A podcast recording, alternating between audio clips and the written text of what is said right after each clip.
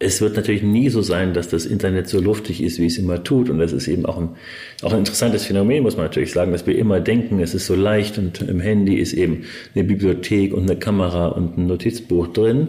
Aber das wird sozusagen anderswo erkauft mit einem hohen Energieverbrauch.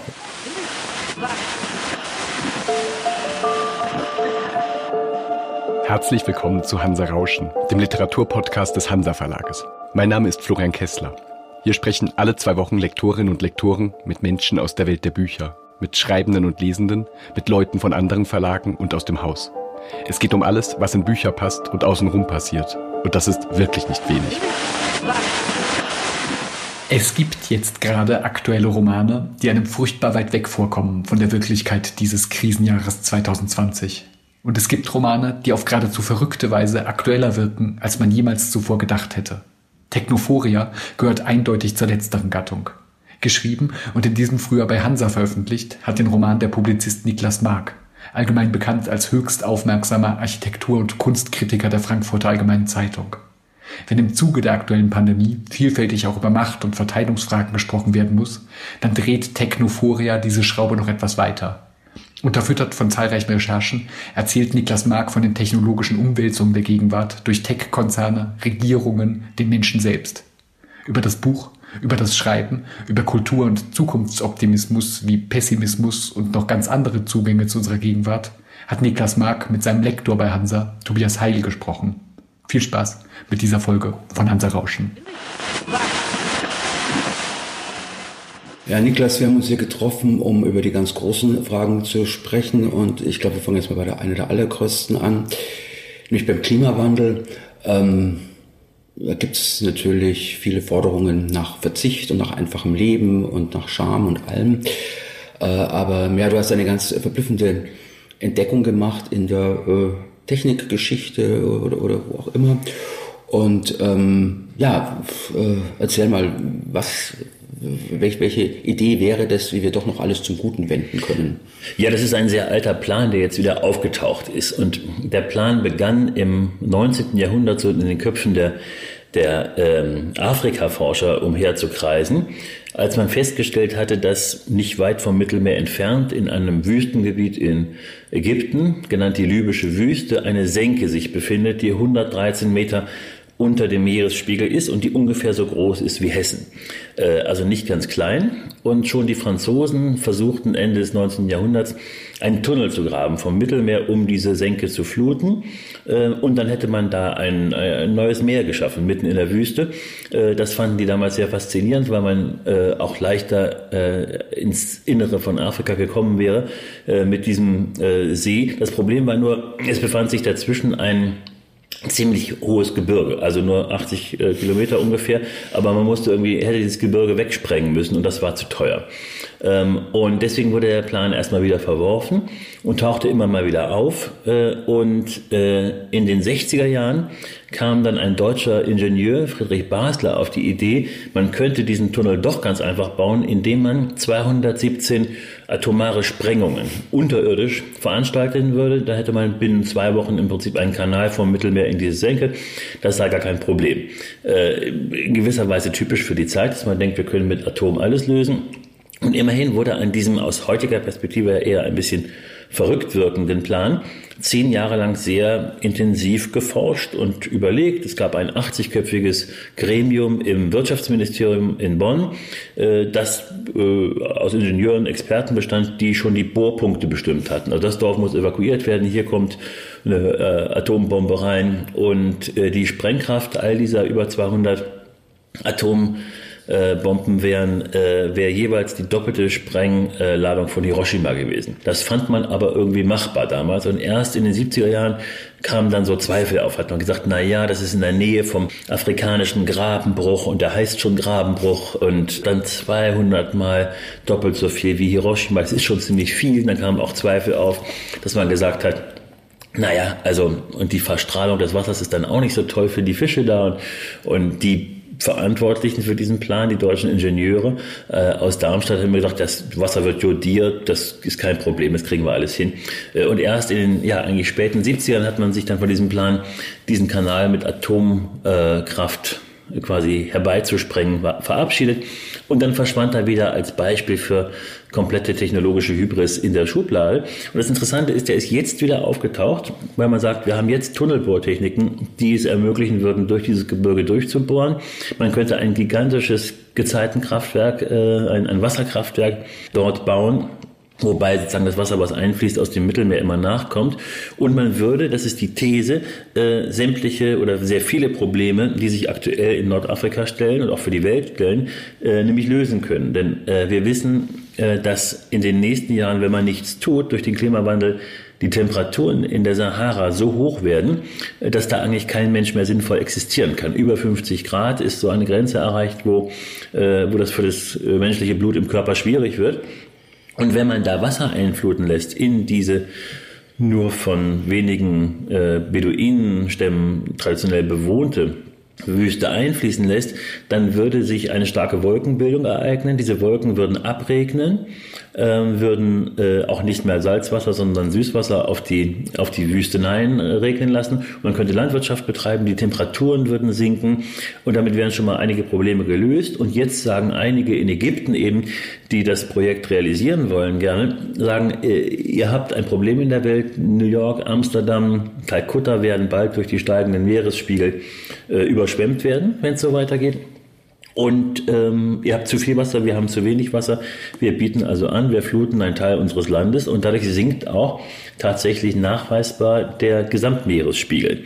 Äh, also pointiert oder vereinfacht gesagt kann man, kann man sagen, äh, äh das würde auch noch das Problem der ähm, der Meeresspiegel, äh, des Anstiegs der Meeresspiegel äh, lösen, wenn alles gut geht. Und was mich an der Geschichte so fasziniert hat, ist eben tatsächlich, dass sie eine Haltung äh, zeigt, die man äh, eben Technophorie nennen kann, also Begeisterung für, für Technik, äh, eben den Glauben daran, dass man mit technischen Lösungen äh, äh, und auch nur mit solchen technischen großmaßstäblichen Lösungen die Probleme der Welt lösen kann und äh, es sind sich ja sehr viele Leute einig äh, darin, dass man sagt, es ist eigentlich schon zu spät, um nur durch Verzicht auf Flüge und Verzicht auf Autos und Verzicht auf ein Rindersteak ähm, den Klimawandel aufzuhalten. Viele sagen, wir müssen auch aktiv an der Welt was verändern, damit sie bewohnbar bleibt. Und das ist eigentlich so der radikalste Fall, wo man sagt, wir bauen quasi die gesamte Erde um. Äh, wir, wir fluten die Wüste, wir haben dann plötzlich in der Sahara wieder den Zustand, den sie früher einmal hatte, nämlich als Savanne mit großen Grünbereichen für Tiere, für Ackerbau, urbar. Und wir stoppen die äh, sagen, Verwüstung im doppelten Sinne des Planeten. Ähm, äh, wir senken die Temperatur in Afrika und wir könnten sogar, wenn es klappt, und das ist sagen die euphorische Haltung zu diesem äh, großen Plan, wir könnten sogar die Migrations- und Wanderströme umkehren. Wir könnten eine riesige Wirtschaftszone schaffen mit genug Energie für alles, äh, eine prosperierende nordafrikanische ähm, äh, äh, Wirtschaftswelt, die eben dann auch Arbeiter anzieht aus allen Teilen der Erde. Das ist die positive Sicht der Dinge. Viele sagen natürlich, es ist immer noch ein kompletter Wahnsinnsplan. Wir, wir greifen so großmaßstäblich ins Klima an, dass die Effekte einer Flutung dieser libyschen Wüste sogar äh, in, in Südamerika noch zu merken sein werden. Und da stehen sich halt zwei sehr interessante Haltungen gegenüber. Eine skeptische, die sagt, bloß die Natur nicht anfassen, den menschlichen Fußabdruck so klein wie möglich halten, sich quasi unsichtbar machen als Mensch. Und die anderen sagen, ist, dafür ist es zu spät. Wir müssen jetzt, äh, weil wir schon so stark eingegriffen haben in die Abläufe der Natur und der Welt, wir müssen jetzt anfangen, richtig umzubauen. Und dafür ist dieser Katara-Plan eigentlich eines der radikalsten Beispiele.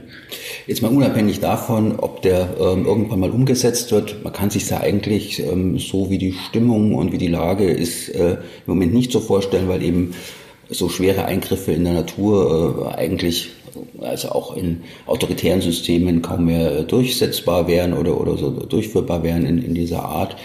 Aber es ist doch eigentlich eine eigenartige Situation. Also man könnte sich ja eben jetzt bei dem Katara-Projekt vorstellen, dass Elon Musk mit seinen Bohrern, die er schon für Amerika entwickelt hat, äh, dass er da dann eben jetzt äh, nach, äh, nach Afrika fährt. Es gibt also tatsächlich diesen, diesen Typus ähm, des, des, des Technik-Euphorikers und des Unternehmers, der da also ja offenbar manchmal das Gefühl in seiner Jugend zu viel Science Fiction gelesen hat. Und es gibt diese große Angst, dass sich irgendwas verändern könnte und dass man noch, noch irgendwas beschädigen könnte, dass man also eher wieder zurückbauen will, dass man sich, sich wieder zurück in irgendeine fiktive Vergangenheit äh, zivilisatorisch entwickeln will. Ist es aber nicht so, dass sie schon wahnsinnig viel sehr grundlegend verändert. Also man mag ja das Wort Digitalisierung und das Wort Internet gar nicht mehr in den Mund nehmen, weil es so abgedratscht ist. Ähm, verändert sich nicht überhaupt schon wahnsinnig viel, ohne dass es jetzt die große Figur oder den großen Plan dahinter gibt.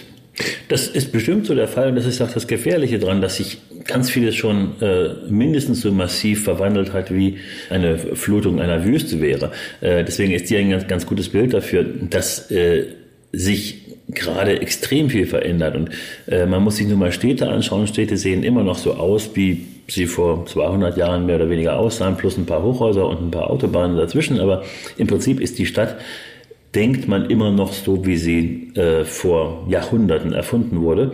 Ähm, und wenn man genau hinschaut, sieht man aber, dass es vielleicht, dass wir die letzte Generation sind sozusagen, die diese Stadt noch erleben kann, weil natürlich die Umstellung auf äh, sagen eine Smart City, auf eine digitalisierte Stadt bedeuten wird, dass das Wesentliche, was eine Stadt auch ausgemacht hat bisher. Also ein Zulassen von Chaos, ein Zulassen von Improvisation, ein Verschwinden von Ressourcen, dass damit ähm, im Namen von Ökologie und Sicherheit äh, Schluss gemacht wird, von Regierungen, aber auch von privaten Konzernen. Nur, das ist im Gegensatz äh, zu einer Flutung einer Wüste etwas, was wir nicht sehen. Das findet unsichtbar statt. Das fühlt sich erstmal auch ganz bequem an. Aber das muss man eben sehen, das ist noch gar nicht richtig eingesickert, glaube ich, ins öffentliche Bewusstsein, dass wir vor einem radikalen Wandel äh, unserer ähm, Lebensumwelt stehen, weg von einer, einer, Stadt, in der jeder so vor sich hin bröseln kann, wie er will, hin zu einer letztendlich ähm, äh, zugunsten von Umwelt und Sicherheit zentral gesteuerten Stadt. Und das ist ein fundamentaler Wandel, der äh, dramatische Folgen haben wird, die wir jetzt nur halt noch nicht sehen. Ja, noch fühlt sich ja ganz gut an, ist ganz praktisch und man kann mit dem Handy alles runterladen und sich einen Roller bestellen und sich ein Taxi bestellen. Das fühlt sich alles bequemer und äh, einfacher an, aber bedeutet natürlich auch, dass wir äh, sagen unfassbar viele Spuren legen, unfassbar viel Daten produzieren und darüber wurde ja auch schon relativ viel jetzt geschrieben, dass das etwas ist, was äh, in 10, 20 Jahren uns erst bewusst werden wird, was das mit unserer Freiheit, mit unserem Recht zu verschwinden, mit unserem Recht Dinge zu tun, von denen wir nicht wollen, dass sie alle erfahren, was damit passieren wird dadurch. Es sind da ja drei ganz verschiedene Akteure daran beteiligt. Also auf der einen Seite gibt's ähm, eine ja, sagen wir mal ganz einfach, eine, eine, eine, eine digitale Industrie, äh, die eben Smartwatches und, und, und Smartphones und, und alles Mögliche äh, verkaufen will, Zubehör für äh, smart gesteuerte Wohnungen. Es gibt äh, Konsumenten, die alle einfach Spaß dran haben, die lieber mit irgendeinem Roller, der ein bisschen doof ausschaut, die Straße runterfahren, als dass sie irgendwie 200 Meter zu Fuß gehen. Äh, und es gibt natürlich äh, den, den Staat, äh, der je nachdem, ob es jetzt ein liberaler Staat ist oder ein autoritärer Staat ist, Interesse an den Daten hat. Es gibt außerdem auch noch Krankenversicherungen und, und sonstige Industrien, die Interesse an den Daten haben. Wie verhalten sich zueinander? Gibt es da, gibt es irgendwie ein gemeinsames Interesse oder, oder wuchert das eigentlich alles so, so, so vor sich hin und findet sich dann zufällig dann eben doch wieder zu einem Großen und Ganzen, zu einer Vorstellung von einer Zukunft, ähm, die vielleicht sogar keiner geplant hat? Ja, man kann ja sagen, man kann ja zwei Dinge beobachten, die gerade passieren. Das eine ist, dass in autoritären Staaten, zum Beispiel in China, der Staat sich über diese Möglichkeit, Daten zu versammeln und äh, auf Daten zuzugreifen, natürlich äh, sich freut. Das ist ein Geschenk des Himmels für jeden autoritären Staat, dass man äh, durch genügend elektronische Gerätschaften wissen kann, wer wohin geht, wer sich mit wem trifft. Also die Stasi könnte eigentlich nur träumen von diesem Zustand. Mhm. Äh, da kann man sagen, gut, das betrifft uns sozusagen in der äh, freien Welt nicht. Äh, da ist aber zu beobachten natürlich, dass der Staat bei uns teilweise einfach aufgegeben hat, äh, Gesellschaft zu gestalten. Äh, dass zum Beispiel Berlin äh, die Digitalstrategie an Ernest Young rausgegeben hat, das soll eine Unternehmensberatung machen. Und damit definiert aber eine Unternehmensberatung, die auch bestimmte Interessen hat, äh, was mit den Daten der Bürger gemacht wird und was sozusagen Digitalisierung für eine Gesellschaft bedeutet. Und es gibt wenige äh, Politiker, muss man sagen, die im Moment versuchen, und äh, zum Beispiel Francesca Brea in Barcelona ist eine der wenigen Digitalexpertinnen und Politikerinnen, die versuchen, die Daten wieder in die Hände der Bürger zurückzubekommen. Zu sagen, wir bauen Netzwerke, Plattformen auf, die gehören dem Staat. Der Staat hat aber kein Ausspähungsinteresse, sondern der stellt den Bürgern von ihren Steuergeldern sozusagen zur Verfügung, dass sie untereinander kommunizieren können, dass sie sich Taxis bestellen können, dass sie wissen, wo gerade eine Wohnung frei wird ohne dass diese Daten, wie sonst immer üblich, an Konzerne gehen und verkauft werden. Das ist im Prinzip, wenn man, wenn man nicht vollkommen kulturpessimistisch äh, sein möchte, was man ja nicht sein sollte, muss man sagen, ist das eigentlich die einzige Chance, die sich bietet, dass der Staat relativ autoritär dann aber auch zugreift auf die Möglichkeit, selbst Netzwerke zu bauen, selbst Plattformen zu bauen und damit natürlich in Konkurrenz tritt zu den großen, wie heißt es immer, äh, GAFA, mhm. äh, äh, Google, äh, Amazon, Facebook ähm, und so weiter. Ähm, und damit sagt, wir, wir bauen diese Netze. Ähm, nur dann ist eben die Frage, wie finanziert man die, akzeptieren die Bürger das, weil natürlich nicht so äh, bequem ist, wie Google zu benutzen. Man weiß das ja bei den ganzen verschiedenen Alternativen, das dauert dann immer länger und die Leute denken sich, wenn ich nicht sofort die Information kriege, funktioniert das Ding nicht. Äh, und deswegen ist es natürlich schwierig für einen, einen Staat, Gegensysteme aufzubauen. Äh, und und man sieht es gewissermaßen in der Zwickmühle. Entweder ruft man nach einem starken Staat, der, äh, der die Digitalisierung zu seiner Sache macht und schränkt entsprechend sozusagen die Wahlfreiheit der Bürger dann notwendig ein. Oder man sagt, man hofft eben, dass die Massen kapieren, dass diese massenhafte Erhebung von Daten auch zu ihrem Nachteil ausfallen kann. Nur, man kann sagen, bis das sozusagen der Bürger, wir alle merkt, was, was es bedeutet, wenn dauernd Daten von uns erhoben werden, ist es dann zu spät. Irgendwann werden die Krankenversicherungen steigen, irgendwann kommt man nicht mehr überall rein, weil man mit Leuten befreundet ist, die unter Verdacht stehen, ähm, üble Absichten zu haben. Aber wenn das soweit ist, dann, äh, äh, dann wird es ein böses Erwachen geben wahrscheinlich. Aber dann ist zu spät, das ganze System rumzudrehen. Deswegen sind wir an so einem komischen Punkt, wo sich viele Sachen entscheiden, ohne dass das jemand merkt. Und zwar auch deswegen, weil natürlich diese Konzerne alles tun, dass es sich so bequem und sicher und schön anfühlt, wie nur irgendwie möglich. Und äh, das ist eine interessante Situation, weil das im Kern eine Attacke natürlich auch auf die Grundfeste der Stadt ist als ein Freiheitsraum, als ein Raum, in dem man machen kann, was man will, in dem man ähm, natürlich im Rahmen von Gesetzen, aber in dem man relativ viel Freiheiten hat, in dem man relativ viel Anonymität hat. Äh, das ändert sich gerade und die Aussage von Eric Smith, ähm, dass der Google. Der Google-Mann, ja. Der, der berühmte Google-Mann. Google dass man, der hat ja mal so etwas hemdsärmlich gesagt, ähm, wenn man nicht will, dass äh, die Menschen erfahren, was man, was man tut, dann soll man es einfach nicht tun. Und das ist sozusagen auf den Punkt gebracht, im Prinzip die, die Empfehlung, die dem Städter der Gegenwart ja mitgegeben wird. Und das ist schon eine relativ äh, äh, krasse Einschränkung dessen, was man so als Versprechen der Stadt bisher immer bezeichnet hat. Nun, ähm, du hast ja gerade von dem einen Wendepunkt ähm, gesprochen, also dass also so klassische Funktionen äh, des Staates eben in die Wirtschaft, äh, ein Unternehmen abgegeben werden, ohne dass das so richtig definiert äh, äh, oder bewusst ist. Ein anderer Wendepunkt ergibt sich, glaube ich, daraus. Das Internet oder die ganze Digitalisierung hat ja, bezieht ja ihren Charme und ihren Reiz auch daraus, dass sie sowas äh, scheinbar Immaterielles hat. Mhm. Also, wo ich früher Telefon, Fotoapparat, Notizbuch, äh, Fernseher und was weiß ich alles äh, mit einem Fernseher habe ich nicht mit mir rumgeschleppt, aber wo ich verschiedene Gerätschaften äh, früher mit mir rumgeschleppt habe, genügt heute ein sehr äh, kleines und unauffälliges äh, und leichtes Gerät, in dem das alles versammelt sind, wo ich früher mühsam Fotoalben geklebt habe, die dann in irgendwelchen Regalen vor sich äh, hingeschlummert und verstaubt sind, äh, habe ich jetzt also die Fotos alle äh, eben in der Cloud. Und jetzt hat sich ja doch auch in den letzten letzten Jahren, in den letzten ja, in der letzten Zeit äh, zum ersten Mal so ein Bewusstsein dafür entwickelt, dass das ja eigentlich äh, eine Illusion ist, denn die Cloud ist natürlich keine Wolke, denn die Clouds sind ganz äh, simpel äh, riesige äh, Server. Äh, das heißt, äh, es, es kommt also zum Bewusstsein, dass wir also auch durch, Digitalisi durch die Digitalisierung eigentlich äh, der, ähm, der alten fossilen oder der alten Energiewirtschaft äh, nicht entkommen. Hat das schon irgendwelche Konsequenzen oder, oder wie, wie, wie gehen wir damit um? Das Interessante dabei ist ja, du sagtest schon eben Serverfarm, äh, Data Center. Äh, das ist ja interessant, wenn man mal vor die Städte fährt, wo diese äh, Data Center und Serverfarms meistens stehen, dann ist man ja fast erschreckt darüber, wie groß die sind. Das sind riesige Gebäude, die ja selbst den Charakter von Fabriken haben, fast von den Ausmaßen her. Und es gibt eigentlich keinen größeren Bautyp gibt, gerade als Batteriefabriken und Serverfarms. Die Gebäude sind, wenn man in Nevada ist, in der Nähe von Reno, äh, sind die äh, fast so ein Kilometer lang und äh, über 100 Meter breit. Und da drin stehen halt nur Rechner, die quasi jede äh, Äußerung, jede Aktion, die jemand auf dem Handy, auf seinem iPad äh, unternimmt, ähm, registrieren, speichern und dafür wird Energie benötigt. Und ähm, es, es ist dieses Bewusstsein dafür auch erst entstanden, als sich die Zahlen rumsprachen, wie viel Energie eigentlich Bitcoin verbraucht. Also eine Bitcoin-Transaktion ähm, verbraucht Unmengen an Strom immer noch. Und es gab ja diese Zahlen, dass Bitcoin quasi die, den Energieverbrauch mehrerer europäischer Länder inzwischen auf sich vereint und da etwas zu apokalyptischen ähm, äh, Zahlen kommt. Und wenn man mal in so einer Serverfarm ist, ich war einmal in, in Nevada in einer, äh, normalerweise ist es schwer da reinzukommen natürlich, weil es auch da Hochsicherheitsgelände, auch über Freunde, die sind Architekten, die bauen eine Serverfarm. Und die haben mich mal mitgenommen und da durfte ich quasi unter hohen Sicherheitsvorkehrungen mit in die Serverfarm.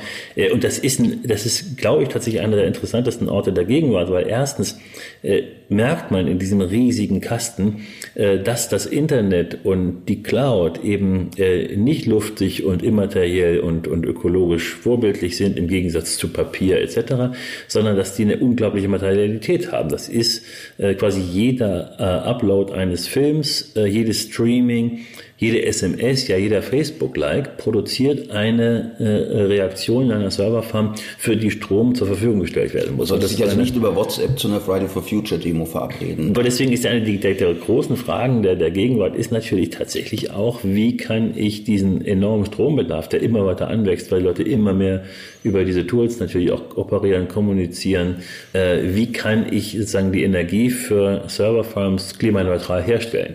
Und da bräuchte man sehr viele Wasserkraftwerke, sehr viel regenerative Energie, damit die klimaneutral werden. Im Moment ist es noch so, als ich in Nevada war, äh, da standen wir in dieser blinkenden und klackernden äh, Anlage mit diesen zigtausenden von, von Rechnern und plötzlich gab es einen, einen, einen riesigen Knall draußen, als ob etwas detoniert und genau äh, und, und dann rumpelte das und dann klang es wie auf so einem LKW-Parkplatz bei Nacht, weil draußen sicherlich 60 Dieselmotoren angesprungen waren auf einmal. Das sind die äh, Notstromaggregate, die in zyklischen Phasen immer wieder getestet mhm. werden, ob sie auch laufen weil auch eine Millisekunde Zusammenbruch dieser Netze äh, unfassbare Milliardenschäden produzieren kann. Also wenn eine Serverfarm ausfällt, die sind zwar immer gespiegelt, das heißt es gibt sehr viele Rückhaltesysteme noch, aber wenn da ein Systemzusammenbruch stattfände, dann wäre das sowas wie der Hirntod der modernen Gesellschaft, weil natürlich alle Vorgänge darin gespeichert sind. Das heißt eigentlich, die Serverfarm das einerseits das größte Problem äh, energietechnisch, weil es unglaublich viel Strom äh, verbraucht, aber andererseits ist das, muss man auch sagen, ein wahnsinnig schöner Ort. Man mhm. ist da drin, das leuchtet so blau und das sieht aus wie eine riesige Stadt bei Nacht und das ja. blinkt überall. Also das ist eigentlich so eine Mischung aus aus Tokyo by Night mhm. äh, mhm. und ähm, und so für echte Romantiker kann man sagen, das hat fast sowas von Wanderer über dem Nebelmeer. Das ist halt unten kein mhm. Nebel, ist sondern unten, unten die Daten, die, unten mhm. die Daten lang wabern, ja. Äh, und das ist natürlich auch ein irrer Moment, dass man sieht, man schaut über quasi einen Kilometer Rechnerleistung und in diesen Rechnern steckt alles drin, was an Ärger, Freude, Gefühlsausbrüchen, äh, Likes, Dislikes, äh, äh, Äußerungen von Angst, äh, Durchsendung von Einkaufszetteln, ja. Beschimpfungen über Handybotschaften. Ja, all das speichert sich da drin. Das heißt, man kann sagen, da ist eigentlich die Serverfarm auch natürlich der perfekte Roman der Gegenwart, weil alle Geschichten, die gerade stattfinden, sich irgendwo in diesen äh, Dingern abbilden, nur dass es keiner lesen kann. Und das ist mhm. natürlich ein irrer Moment. Man, man steht da, man sieht, ja, das ist wie eine verschlossene Bibliothek. Man sieht da Tausende von Rechnern, die Millionen von Botschaften und ach was Milliarden mhm. ja, ja speichern, registrieren. Und wenn man da reingucken könnte, wäre das wie so ein göttliches Auge. Dann wüsste man alles über alle. Ja? Mhm. Das ist schon ein, ein, wahnsinnig faszinierender Ort, muss man sagen. Äh, und gleichzeitig eben müssen jetzt und werden auch schon äh, natürlich unter Hochdruck äh, Formen entwickelt, wie man den Energieverbrauch senken kann. Es gibt Pläne, die ins Wasser zu versenken, die Serverfarms, dann ist die Kühlung schon mal äh, geklärt. Aber das Wasser heizt sich auf. Ja, das Wasser heizt sich auch aus, aber nicht in dem Maße. Wenn ich eine mhm. Serverfarm in die Wüste stelle, was meistens stattfindet, äh, dann geht äh, ein Drittel und teilweise sogar mehr der Gesamtenergie für die Kühlung der Server drauf. Mhm. Ähm, und das sind so Sachen, an denen arbeiten die Leute gerade. Aber äh, es wird natürlich nie so sein, dass das Internet so luftig ist, wie es immer tut. Und das ist eben auch ein, auch ein interessantes Phänomen, muss man natürlich sagen, dass wir immer denken, es ist so leicht und im Handy ist eben eine Bibliothek und eine Kamera und ein Notizbuch drin. Aber das wird sozusagen anderswo erkauft mit einem hohen Energieverbrauch natürlich auch. Ne? Also jemand, der in seinem Brockhaus nachblättert, äh, über 50 Jahre verhält sich ökologischer als jemand, der immer wieder googelt äh, was da drin steht. Ne? Das muss man eben auch sehen. Das sind so die kleinen unlogischen Ärgernisse der, der Digitalisierung. das nicht immer ökologischer ist. Also der architektonische Verwandte der Serverfarm äh, sind ja diese riesigen Hallen, die man vielleicht sogar öfters sieht als Serverfarm. Da muss man nur irgendwie dem Zug oder im Auto äh, unterwegs sein, wo also entweder ja, die Online-Händler ihre großen Lager unterhalten oder wo die Versandunternehmen also eben dann die äh, Pakete um, umladen und, und, und äh, auf die Zustellfahrten bringen. Also diese, diese, diese gigantischen Hallen, die jetzt überall in der Landschaft stehen. Das heißt also, da sieht man am offensichtlichsten, wie, ähm, das, wie die Digitalisierung äh, die, die Baulichkeiten oder also das, das Bauen äh, verändert. Und der nächste Punkt, der vielleicht etwas unsichtbarer ist, aber ja doch ähm, Konsequenzen auch hat, äh, ist ganz normal, also auch schon in bestehenden Häusern, wenn die nun also äh, digital eben aufgerüstet werden. Wenn also der Thermostat, ähm, das ist ja noch das, das Einfachste, wenn der also, also irgendwie am Netz eben hängt, aber äh, wenn das Haus also eben misstrauisch wird oder irgendwelche Meldungen abgibt, weil etwas auf den Boden gefallen ist oder was es da also schon eben auch immer als Versprechen von Bequemlichkeit äh, und Sicherheit gibt, können wir den Häusern eigentlich überhaupt noch trauen? Man kann, glaube ich, man kann, wenn man so will, den Häusern äh, genauso wenig trauen wie den Autos. Es waren ja beides eigentlich die großen Schutzzellen des, der Moderne. Ja, man zog sich zurück ins Haus oder man war in seinem Auto sicher. Und das bis in die Rechtsprechung hin. Ein Gespräch, was vertraulich im Auto oder im Schlafzimmer stattfindet, untersteht einem großen Schutz durch informationelle Selbstbestimmung. Äh, das ist also berühmte deutsche Rechtsprechung und eigentlich so eine ein Grundpfeiler auch des Wohlbefindens in der Gesellschaft nach 45, dass man in bestimmten Orten nicht ausgespäht werden kann. Das hat sich natürlich vollkommen verändert, auch äh, durch Einwilligung der Leute, die diese Dinger installieren. Das Haus also erstellt. Die Dinger, damit ist jetzt Alexa und Ale Siri. Alexa, Siri, aber auch man muss natürlich auch sagen, genau, auf dem, auf dem Handy. Sprachsteuerungen. Genau, also alles, was das Haus bequem macht, macht es auch äh, ja. durchsichtig. Das muss man einfach sehen. Ja, und äh, beim, beim Auto ist es fast noch extremer, weil äh, im kommenden Jahr eine EU-Verordnung greift, dass äh, der Innenraum des Autos vom Auto kontrolliert wird. Äh, der Zustand des Fahrers, wie viele Leute fahren im Auto mit. Das heißt, äh, das ist eine komplette gläserne äh, ein gläserner Bürger, der da in, demnächst im Auto sitzt, weil er wird gefilmt, es wird seine Augenbewegung äh, analysiert, ob ihm die Augen zufallen. Alles immer unter dem unter dem Banner, das machen wir für die Sicherheit, damit es weniger Unfälle gibt. Und das ist natürlich, muss man sagen, ist auch ein perfides Argument, weil gegen Sicherheit im Verkehr, gegen Sicherheit im Haus kann man wenig sagen. Also wenn man Sicherheit Herz, Bequemlichkeit. Natürlich. Genau. Und das ist aber, man muss sagen, dass natürlich Sicherheit, Bequemlichkeit und Ökologie sind gewissermaßen so die drei Gorgonenhäupter, die die Digitalindustrie allen entgegenhält, die sagen, das ist aber, hat auch Nachteile. Weil sagen, ja, aber gut, das bisschen Freiheitsverlust, äh, äh das ist wiegt nicht so schwer, wie die Chance wichtig ist, dass jemand nicht am Herzinfarkt stirbt in seinem Haus, sondern dass das Haus meldet, der ist hingefallen. Das bisschen Freiheit im Auto ein Gespräch zu führen, was nicht mitgehört werden kann, was ist denn das dagegen, wenn man verhindern kann, dass jemand überfahren wird? Das ist immer das Argument, das Moralische, mit dem diese Tools durchgedrückt werden. Und am Ende äh, macht das aber natürlich sozusagen Schein Gegensätze auf. Ne? Äh, man, man kann ja die Sicherheit eines Fahrzeugs auch verbessern, ohne dass man den Fahrer dauernd überwacht. Und äh, was jetzt kommt in den Autos ist eben, dass die sagen, äh, Müdigkeit erkannt, wenn die Augen flackern oder wenn man unkonzentriert im Lenkrad rumhantiert. Und da haben wir im Prinzip eine Schubumkehr, dass das Objekt ab jetzt gegen einen arbeitet. Denn wenn das Auto einem sagt, du bist müde und zum Beispiel neue Mercedes und neue Volkswagen haben so eine hässliche kleine Kaffeetasse im Display, da wo eigentlich der Tacho ist. Das macht dann Ping und das heißt Müdigkeit erkannt, Pause machen. Auch recht unhöflich, muss man sagen. Dafür, dass man so viel Geld für ein deutsches Premiumfahrzeug ausgibt, dass einen das dann so angreift. Vorwürfe macht. Das Auto macht dann Vorwürfe. Auch, auch sehr deutsch dann auch wieder. Sehr deutsch. Und dass ein Gerät einem sagt, du bist müde, du machst jetzt eine Pause. Und dann sagt man natürlich als mündiger Bürger, der sich selbst kennt, ja, ähm, äh, sagt man, ich bin aber nicht müde, ich habe gerade nur aus mhm. Jux und Tollerei die Hände vom Lenkrad genommen, ich fahre jetzt weiter. Wenn man das macht und dann ist man in einen Unfall verwickelt, auch schuldlos, kann der Wagen theoretisch ausgelesen werden und dann kann die gegnerische Versicherung sagen, ja, aber das Auto hat Ihnen doch gesagt, Sie sind müde, warum sind Sie denn weitergefahren? Das heißt, jetzt müssen wir beweisen, dass wir nicht müde waren. Vorher war es so, wenn es keine offensichtlichen Anzeichen dafür gab, dass der Fahrer eingeschlafen ist, wurde davon ausgegangen, dass er fahrfähig war. Jetzt müssen wir quasi gegen Algorithmen antreten, die uns analysiert hatten aufgrund bestimmter Prämissen, die wir nicht kennen, und gesagt haben, der Bürger so und so, ja, äh, war müde und ist weitergefahren. Und das ist natürlich ein radikaler Bruch äh, mit äh, nicht nur Freiheitsrechten, sondern auch mit dem Menschenbild. Weil bisher gingen wir davon aus, dass im Großen eigentlich alles ganz gut läuft, dass wir in der Lage sind. Ja, es fahren zig Millionen Leute Auto, das ist ökologisch ein Problem, aber als System funktioniert es eigentlich ganz gut. Jetzt tun wir so, als ob der Mensch ein unverantwortliches Tierchen ist, der am besten gar kein Lenkrad in die Hand nimmt, weil er so fehlbar ist, im Gegensatz zu Algorithmen, die das alles besser können. Bei Häusern ist das genauso. Wir haben schon gesagt, das ist schon okay, wenn einer bei offenem Fenster schläft, schläft er bei offenem Fenster. Jetzt kriegen wir Gebäude hingestellt, die tatsächlich sagen, die Luftzufuhr so dosieren, dass ein Gesamtalgorithmus errechnet, was für die Gesamtheit aller Menschen im Gebäude am besten ist. Äh, da hat dann eventuell derjenige, der nachts mit einem warmen Bett, aber auf einem Fenster schlafen will, einfach Pech, weil das unökologisch ineffizient ist.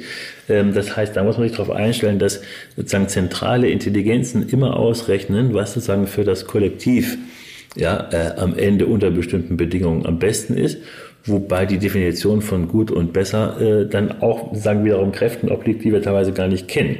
Äh, deswegen ist natürlich schon ein Punkt erreicht, wo man sagen kann, wie kann man individuelle Interessen verteidigen gegen ein System, was immer mit dem, mit dem Argument, wir tun es für eure Sicherheit, wir tun es, weil wir ökologisch die Verantwortung dafür haben, den Planeten zu retten, mit diesen Argumenten äh, diese Einschränkungen von Freiheitsrechten eben auch durchsetzen. Und bei Häusern ist es jetzt so, ähm, es, es gibt eine zentrale Energiesteuer, da kann man auch sagen, gut, das kann auch sinnvoll sein.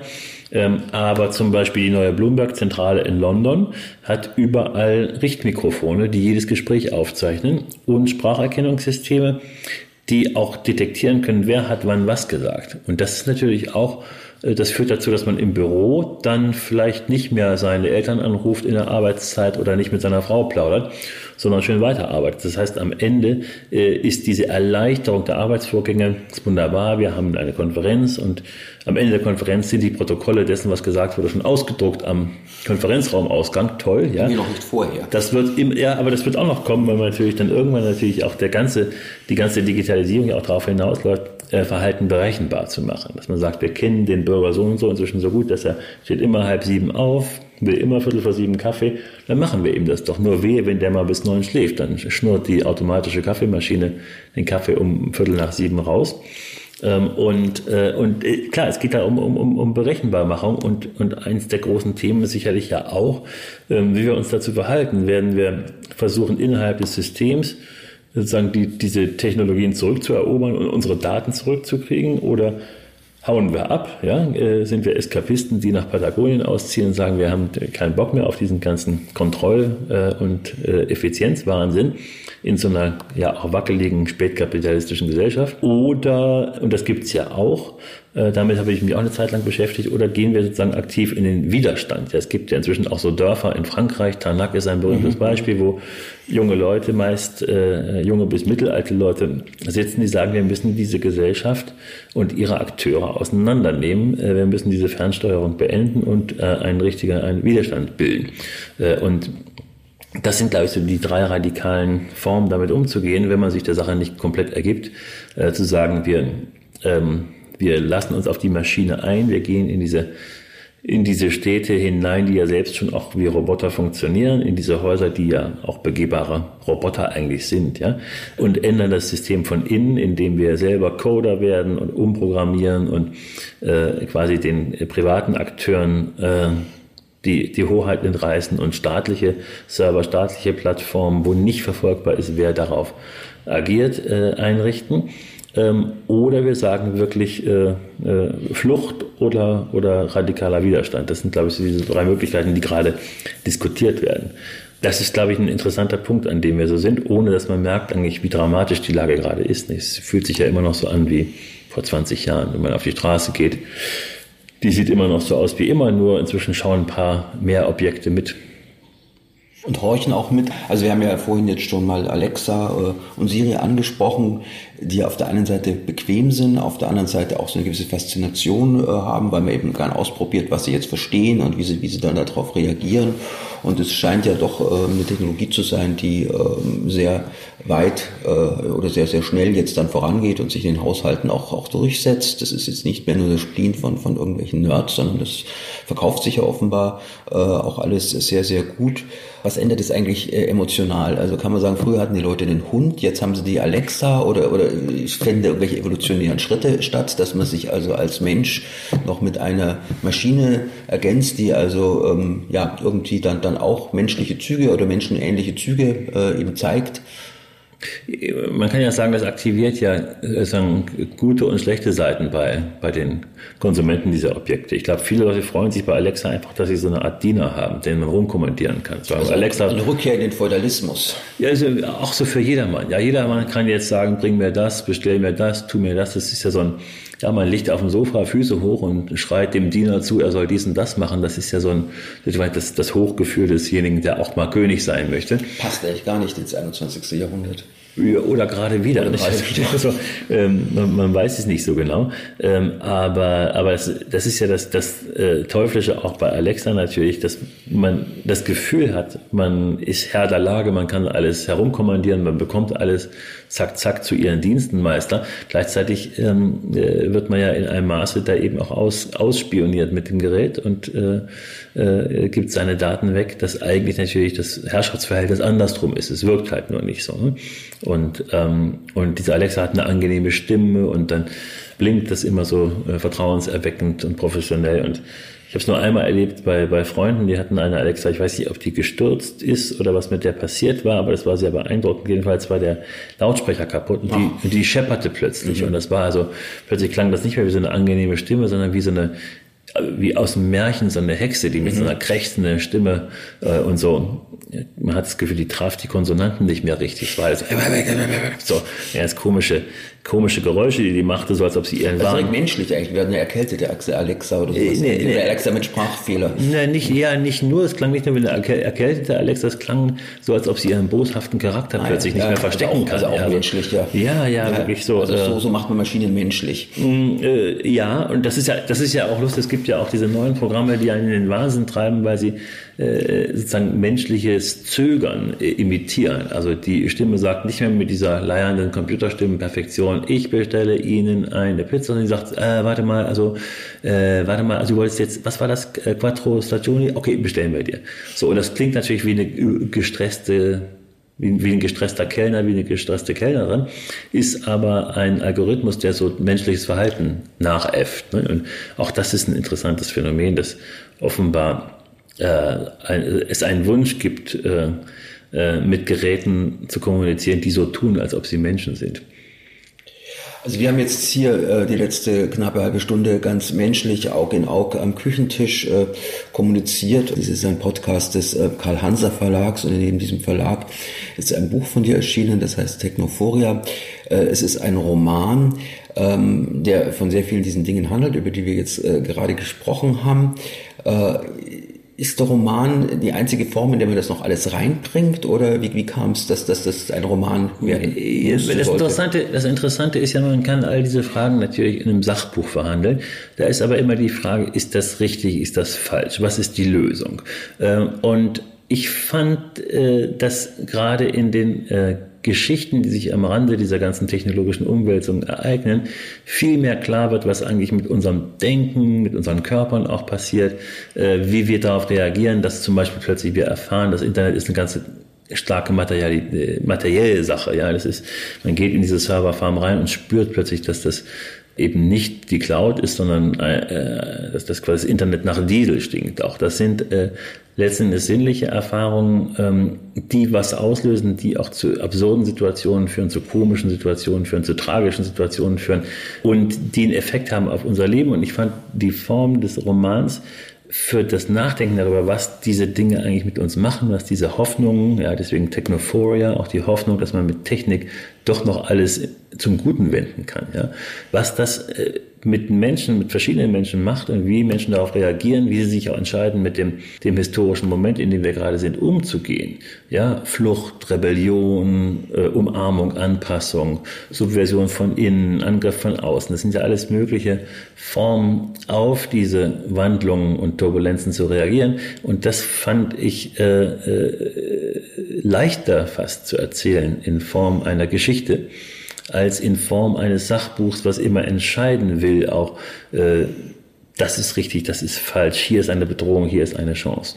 Ähm, weil eben Aber eben die Frage, was das mit uns macht, mit dem Denken macht, mit den Körpern macht, oft eben doch zu kurz kommt, wenn man das auf einer technischen, sachlichen Ebene so verhandelt als Problem, das gelöst werden soll auf diese oder auf die andere Weise. Also die, die Geschichten, die sozusagen sich dazwischen äh, ereignen, fand ich fast interessanter und aufschlussreicher aufzuschreiben als nochmal Probleme und Chancen der Digitalisierung zu benennen. Das ist ja, wenn man das, wenn man schon so will keiner mehr lesen. Nein, wenn man so schon, wenn man das schon sagt, das klingt wie so ein Kongress, wo so eingeschlafene ja. Leute auf Plastikstühlen hocken und wieder Bilder an die Wand geworfen werden. Äh, und das ist sicherlich auch ein Problem, glaube ich, dass die Sprache für die auch kritische Beschreibung dieser neuen Phänomene überhaupt nicht mithalten kann mit der Verführungskraft der Objekte. Also die Schönheit eines iPhones, die Glätte und mhm. die äh, Nahtlosigkeit, wie das alles funktioniert oder das angenehme Summen von Alexa, wenn sie nicht zerstört ist. Äh, äh, dagegen kann eine kritische Sprache, die immer von Herausforderungen der Digitalisierung äh, und Chancen für eine äh, Bürgergesellschaft spricht, nicht mithalten. Das klingt immer trocken, äh, langweilig äh, im, im Vergleich zu dieser letzten Endes Verführungsobjektindustrie, die da uns diese Dinge herstellt. Deswegen ist es in, insofern kann man sagen, für die, für die Kritiker und auch für die Utopiker im Moment ein harter Kampf gegen diese Verführungskraft der Objekte anzukommen. Und das Internet der Dinge, wie das so schön heißt, hat halt wahnsinnig attraktive Formen angenommen. Äh, und Formen, denen man sich genauso wenig entziehen kann, wie man sich im 20. Jahrhundert der Verführung des Autos entziehen konnte. Man kann ja auch sagen, historisch sind das vergleichbare Momente. Die, die Stadt des 20. Jahrhunderts ist ja um Autos rumgebaut worden, mehr oder weniger, weil es eben so ein unschlagbar bequemes Objekt war. Und die Stadt des 21. Jahrhunderts wird um Mobiltelefone, um Smart Devices rumgebaut, weil das so bequem ist. Ja, und weil es eine unfassbare Anstrengung und Selbstüberwindung kostet, ja, zu sagen, da steht dieser schöne Roller, ja, ich laufe jetzt aber die Strecke weiter und nehme den nicht. Ne? Ähm, und weil diese Dinge so eine Evidenz haben und weil sie so verführerisch sind, muss man, glaube ich, versuchen, eine Sprache zu entwickeln, die über diese Dinge anders redet, als die selbst über sich reden. Ja? Also eigentlich mit der Sinnlichkeit des Erzählens, äh, der, der Sinnlichkeit äh, des, dieser, ja, dieser digitalen Angebote. Ich glaube, den Dingen ist, ist im Positiven wie im Negativen äh. nicht beizukommen mit einer sozusagen grimmigen Analysesprache, ja, die, die im Kern alles, was sie sagt, richtig macht, aber, äh, aber keine Chance hat gegen diese äh, sinnliche Strahlung der, der Objekte selbst. Hm? Deshalb also ein Roman und deshalb also Technophoria von Niklas Mark. Vielen Dank. Das war es für heute mit dem Podcast Hansa Rauschen. Das waren viele Worte für viele interessante Dinge. Bis zur nächsten Folge und danke fürs Zuhören.